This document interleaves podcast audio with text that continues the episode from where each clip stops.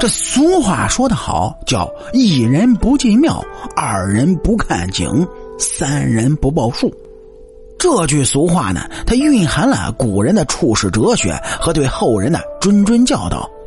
细细品来是发人深省，使人是受益匪浅。今天呢，咱们就来聊一聊这句话。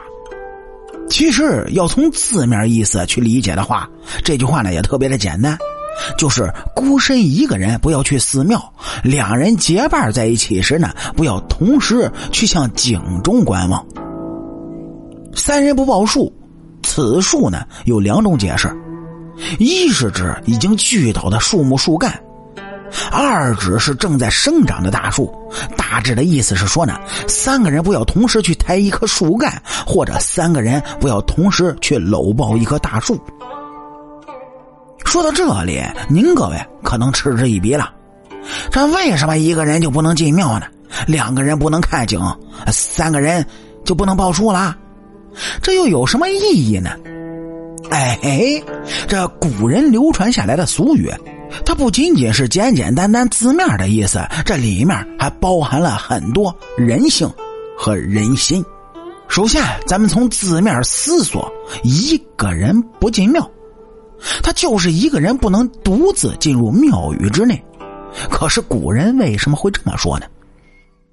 因为这寺庙内的佛像是威严肃穆、面目狰狞，所以佛像的造型有很多呢是有震慑诸魔的意味若是一个人前往寺庙的话，那恐怕会受到惊吓。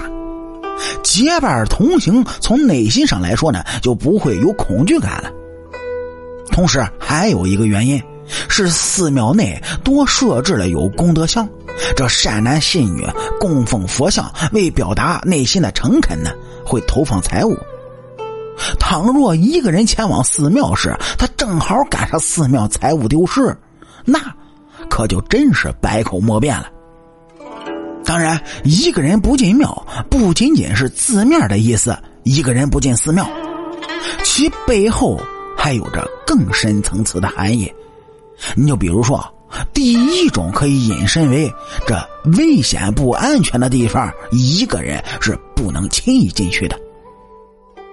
第二层意思呢，则是引申为这一个人不可以去有财产纠纷的场景，比如啊，你看到小偷偷了邻居家的财物，您可以选择报警，但是绝对不可以进入案发现场。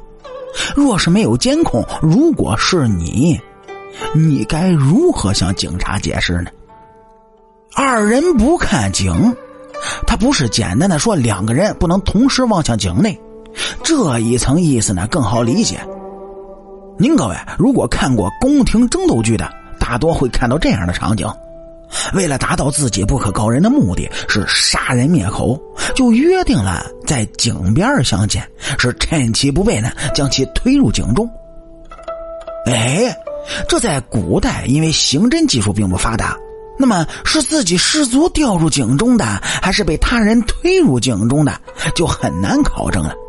也正是因为这个原因，这古代皇宫内虽然设置了有众多的井口，可大多是做消防灭火之用，人们呢并不吃里面的水。那如果以现在的角度来看，“井”这个字儿呢，也可以引申为偏僻荒凉的危险之地。意思呢，说两个人相约同行时，不可去过于偏僻荒凉的危险之地，否则的话呢，很容易陷入危机之中。哎，这句话同样对现在的年轻女性朋友有着很大的警示意义。你比如说，一个人打车的时候呢，应该先把车牌和路线发给亲人，在发现司机偏离路线时，好及时的报警求助。第三句话。三人不报数，也不是简简单单的，是指三个人不能一起报数。这里的报数，其一是指台数，其二呢是指合围。简单来说，如果是三个人台数的话，两边受力，中间那个人可能会偷奸耍滑，因此要么两个人抬，要么就干脆四个人抬。这句话背后隐藏的意思便是：如果后面两个人相互勾结，是暗藏杀机，那就只需要趁其不备一松手，制造一个意外身亡的假象，无缘无故的被树砸死。那么，找谁说理去呢？